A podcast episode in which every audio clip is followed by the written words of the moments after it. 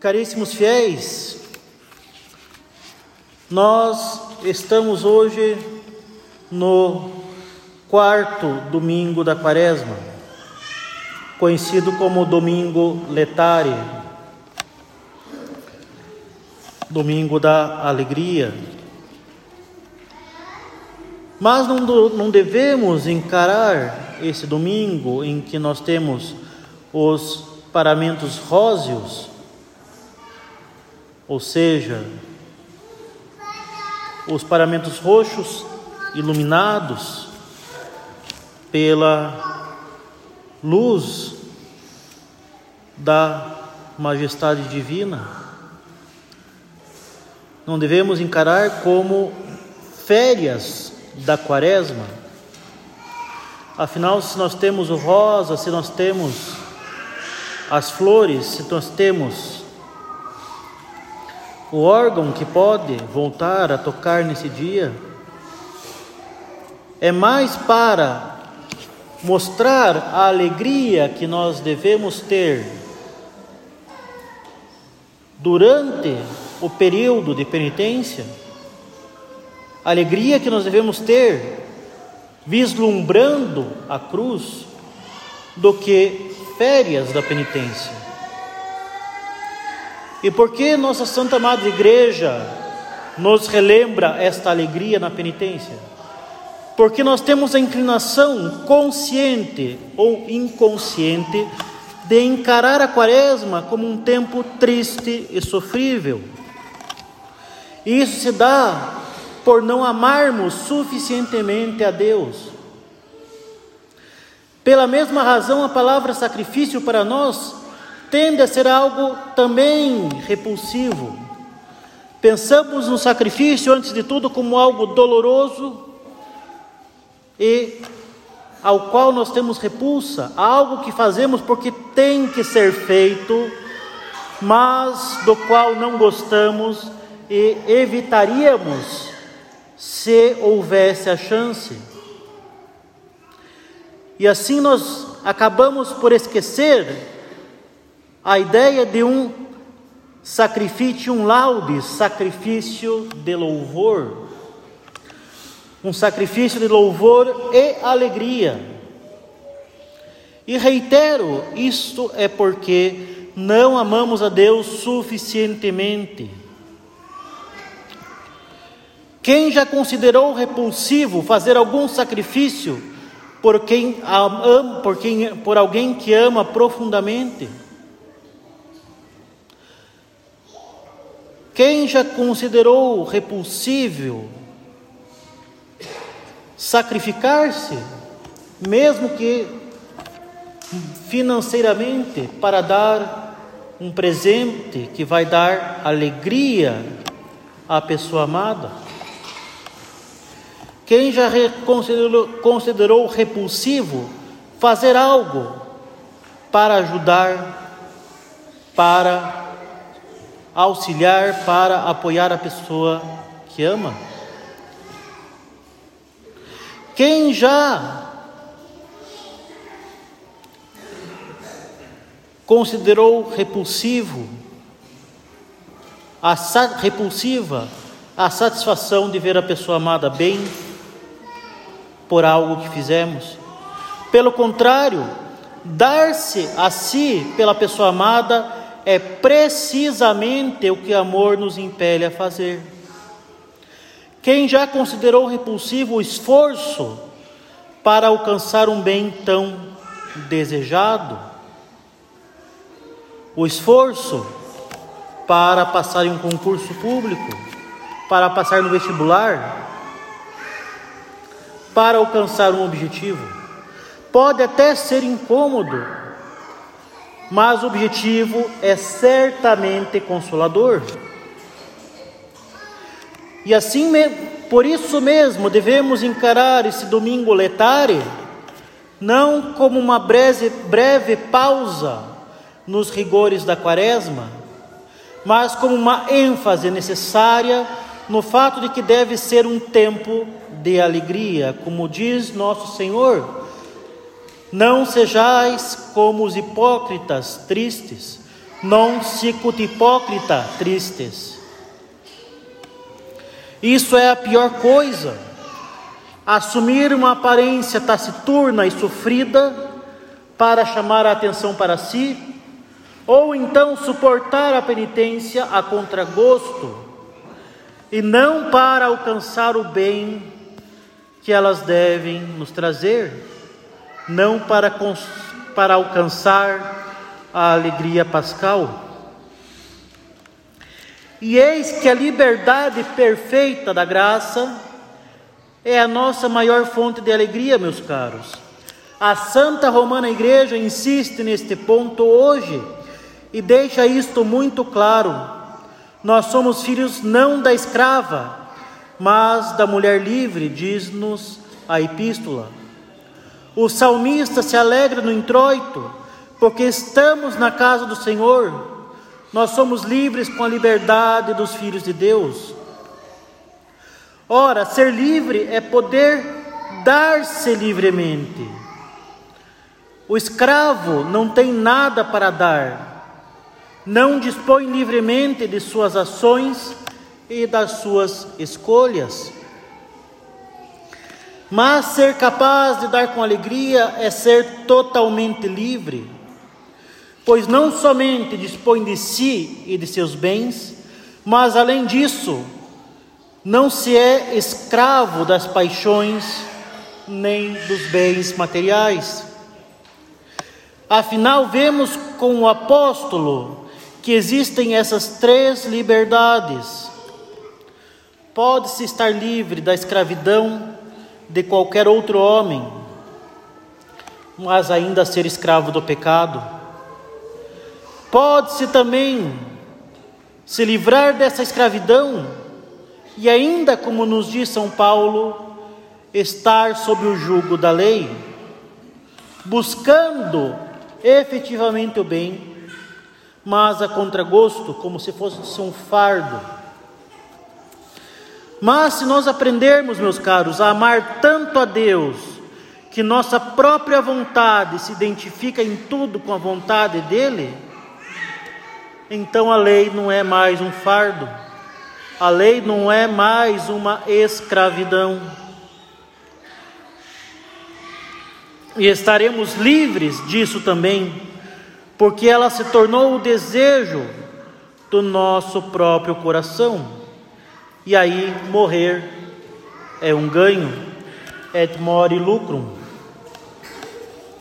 Mas então, caríssimos, como podemos adquirir esta liberdade perfeita? O poder para alcançá-la só pode vir de Deus mas nós temos acesso a esse poder, porque estamos justamente na casa de Deus. O Senhor está junto de seu povo, como nos diz o trato da missa de hoje. E nós vemos na multiplicação dos pães que nossa Santa Madre Igreja nos apresenta hoje o símbolo de nossa maior fonte de poder, que é a Sagrada Eucaristia, e o santo sacrifício da missa. O homem dá graças a Deus e Deus dá a vida ao homem, dando-se a si mesmo pela cruz e pelo Santíssimo Sacramento da Eucaristia. Mas é claro que isto não ocorre de forma automática. O mesmo Evangelho deixa patente a condição essencial pois os sacramentos não são mágicos, eles não funcionam apesar de nós. Nós vemos que nosso Senhor, após o estupendo milagre, foge novamente para a montanha para estar sozinho, porque a multidão queria fazê-lo rei, rei temporal, rei aos moldes do mundo. Justamente o tipo de reinado que não era vontade do Pai.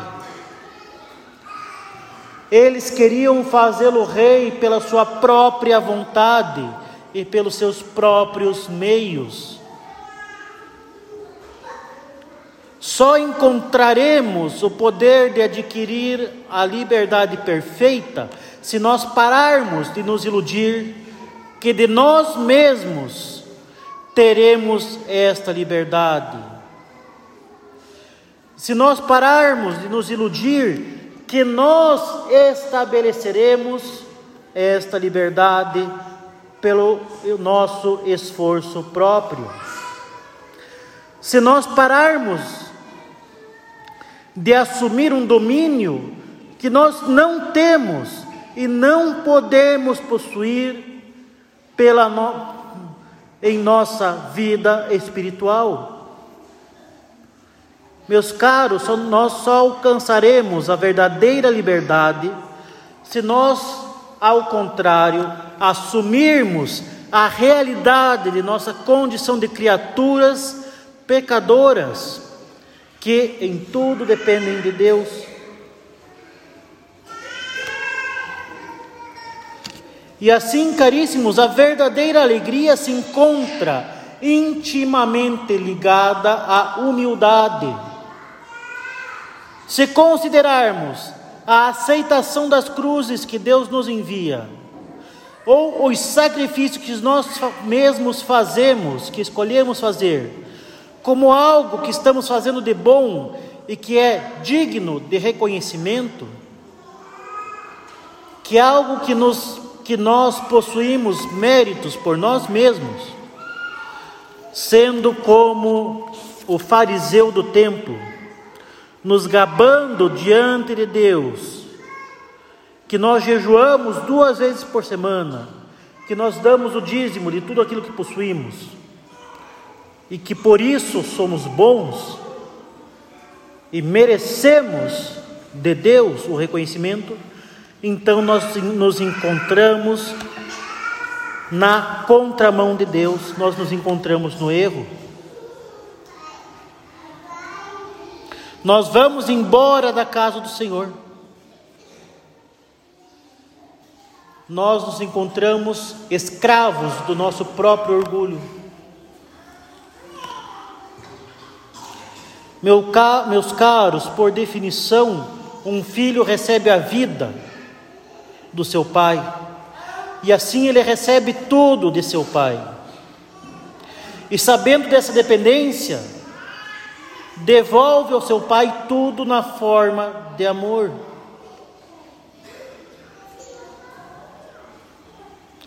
Se nós pensarmos em nosso jejum e em nossos dízimos, em nossas penitências como sendo nossos,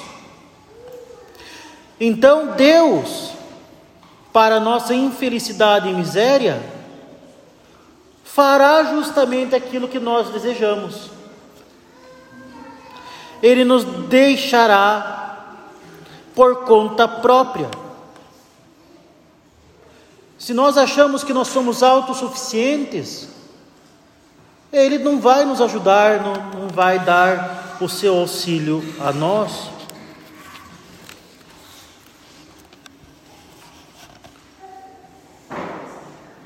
E lembrando que se nós formos tratar de justiça com relação aos méritos,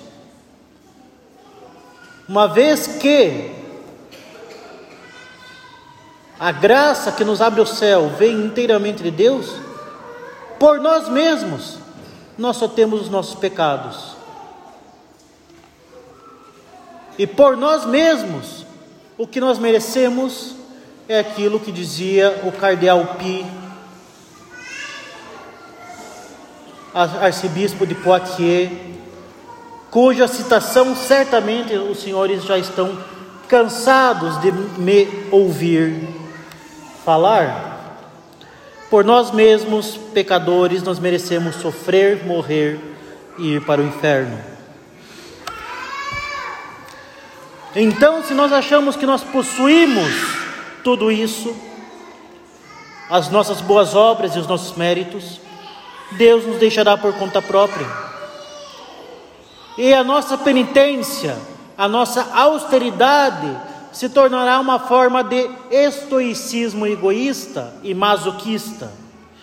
e no esforço de viver de acordo com o plano que nós mesmos estabelecemos, certamente nós nos tornaremos calados, duros e sombrios, pois todas práticas tornar-se-ão um fardo insuportável para nós. Estaremos escravos da lei. Portanto, meus caros, em nossa quaresma devemos tornar cada vez mais real para nós a soberana majestade de Deus e o nada do homem. Nada podemos fazer por nós mesmos. E por aí mesmo nós podemos começar meditando sobre nossa óbvia incapacidade na prática de nos entregar totalmente a Deus com alegria. É claro que algumas coisas difíceis, meus caros, com força de vontade, podemos até fazer e oferecer a Ele, mas não conseguiremos atingir a virtude admirável dos santos, como São Francisco de Assis, que encontrou a plena alegria ao dar tudo que tinha aos pobres, após que cantava os louvores de Deus. Com efeito, meus caros, nós vemos isto na prática. Não podemos entregar toda a nossa vida sem reserva nas mãos de Deus, como uma oferta total e completa de si mesmo.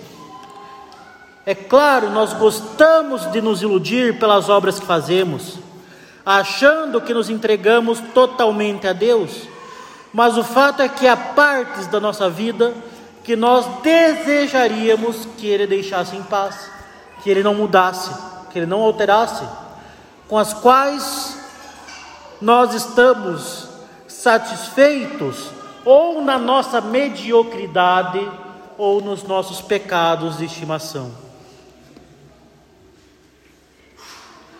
No entanto, meus caros, devemos admitir que a única alegria e paz só pode ser objetivo, só, só pode ser obtida nos braços de Deus.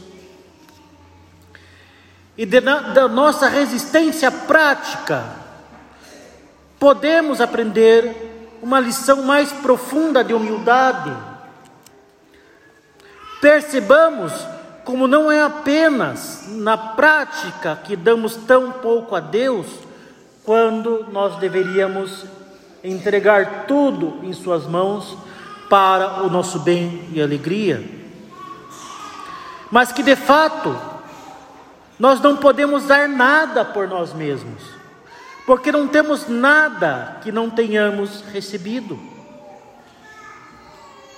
Nós teremos uma, uma imagem extremamente errônea do sacrifício quaresmal se nós pensarmos nele em termos um homem mais determinado, mais autoconfiante, mas mais independente, almejando um domínio maior sobre si mesmo e sobre seus bens, na base da educação da própria vontade. Nada disso.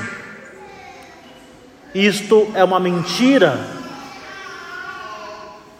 que o demônio nos faz acreditar pelo nosso próprio orgulho, orgulho e pela nossa própria estupidez.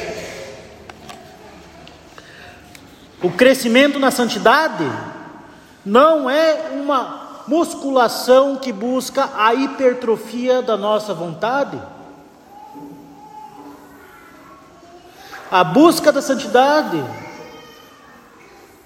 não, não é um exercício de autocontrole, de autodomínio,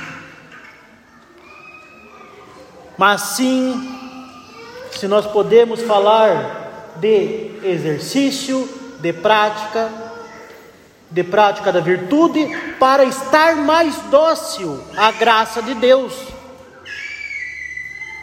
para que nós nos diminuamos para que Deus cresça em nós.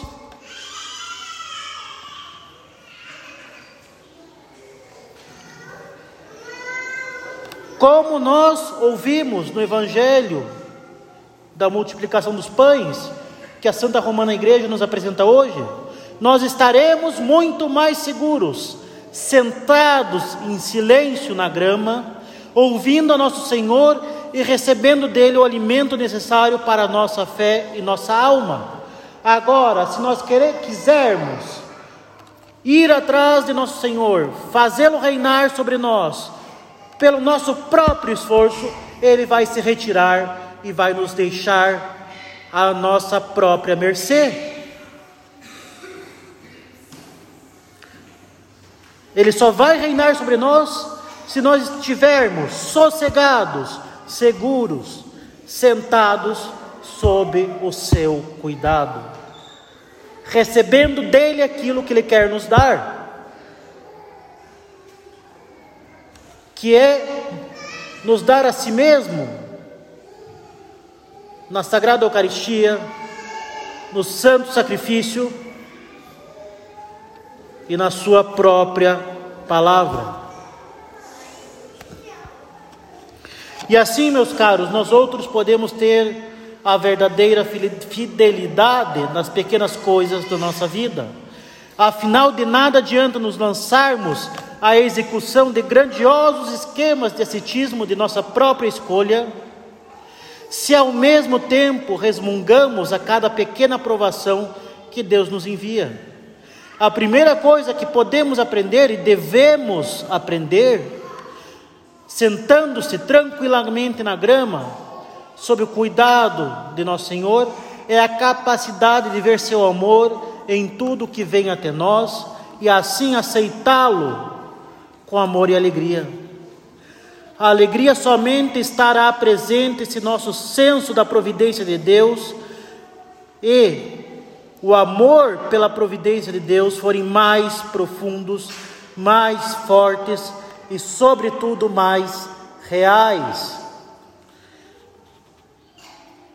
A providência de Deus deve ser encarada com uma como uma realidade na nossa vida e não somente como uma ideia teórica que nós até acreditamos, mas que é algo abstrato na prática.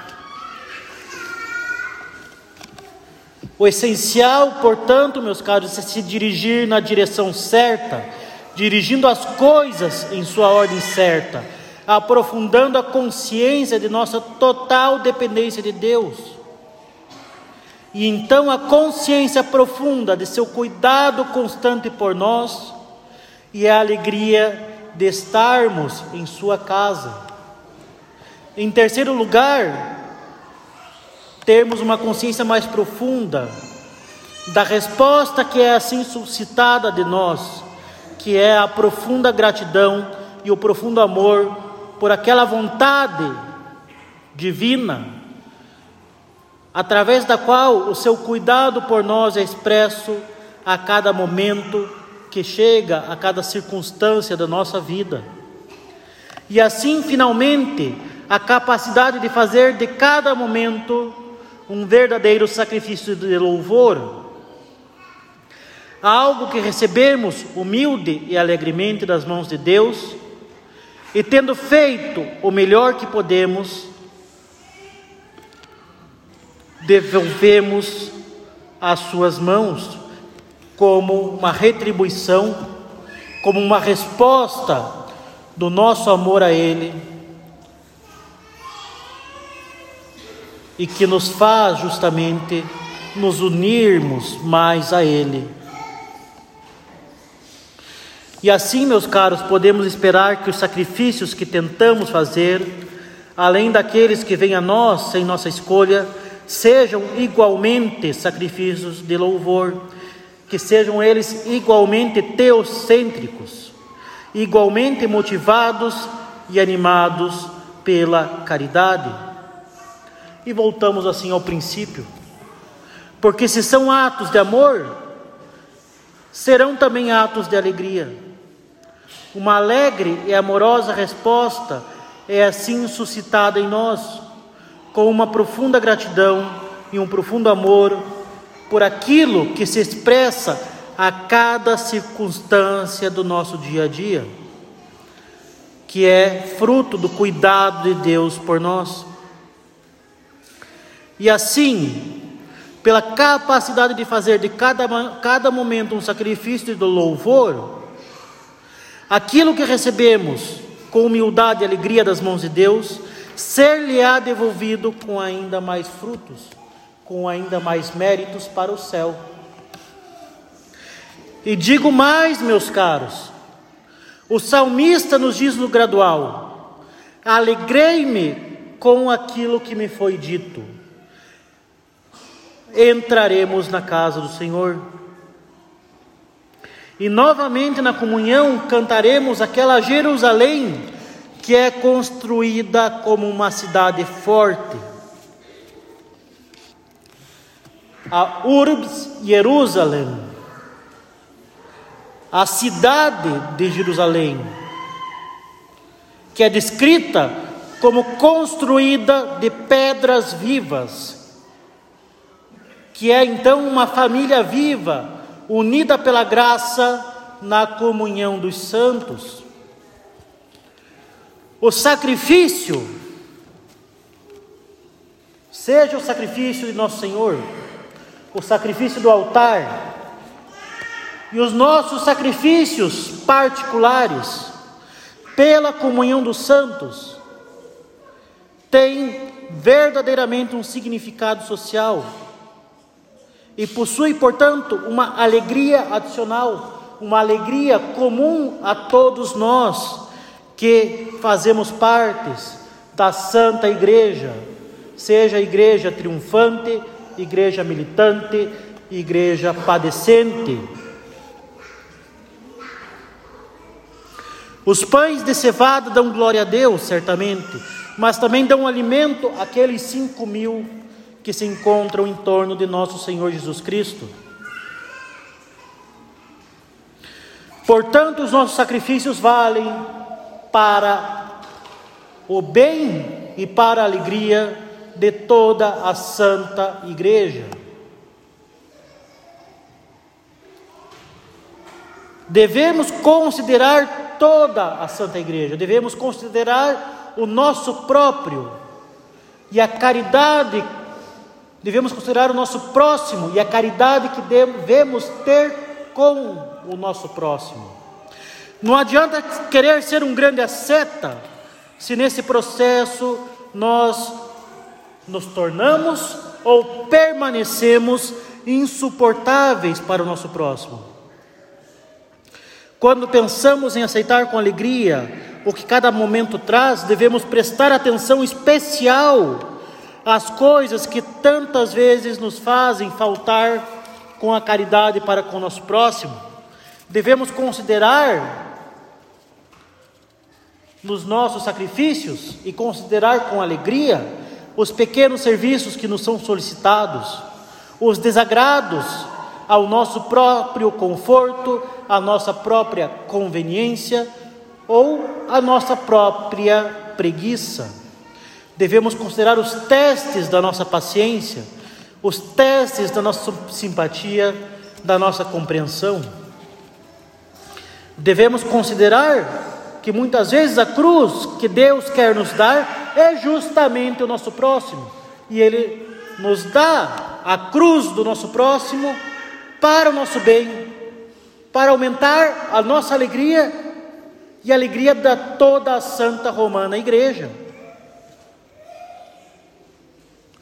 E quando pensamos nas mortificações que nós escolhemos, devemos pensar novamente nas coisas que não são apenas difíceis e caras para nós, mas que também são úteis para a nossa vida familiar e para a nossa vida social, como a busca em ajudar os outros, em fazer um esforço especial para superar as antipatias naturais, em ser útil para o nosso próximo e em considerar o bem que o outro pode trazer para nós, embora desagradável.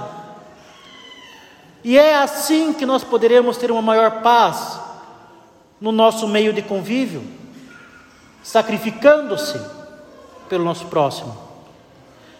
E também uma maior alegria, afinal, muitas vezes, o que falta para que possamos ver o bem no nosso próximo é tirar o nosso orgulho e individualismo do caminho. Enfim, lemos que naquele momento, naquele local, havia muita grama. Esta nossa sociedade apóstata, meus caros, é um deserto árido, povoado por fantasmas egocêntricos, orgulhosos e mesquinhos. Esta sociedade precisamente precisa desesperadamente da chuva suave da graça celeste para que traga a piedade, a simpatia e a bondade, e com elas trazendo de volta a vida a essas terras devastadas. E se pudermos responder dessa maneira às exigências que a Quaresma nos impõe, então estaremos fazendo uma coisa duplamente abençoada. Estaremos dando glória a Deus no céu, mas também estaremos trazendo paz aos homens aqui nessa terra. E luquenem ascenderam tribos, tribos domini, pois para lá subiram as tribos, as tribos do Senhor. Cada ato adicional de caridade, cada sacrifício feito pelo nosso próximo, por amor de Deus, é assim um passo adicional em direção a Jerusalém celeste e uma porção adicional de alegria na Jerusalém terrestre, que é nossa santa amada igreja. Louvado seja nosso Senhor Jesus Cristo. Em nome do Pai, do Filho e do Espírito Santo. Amém.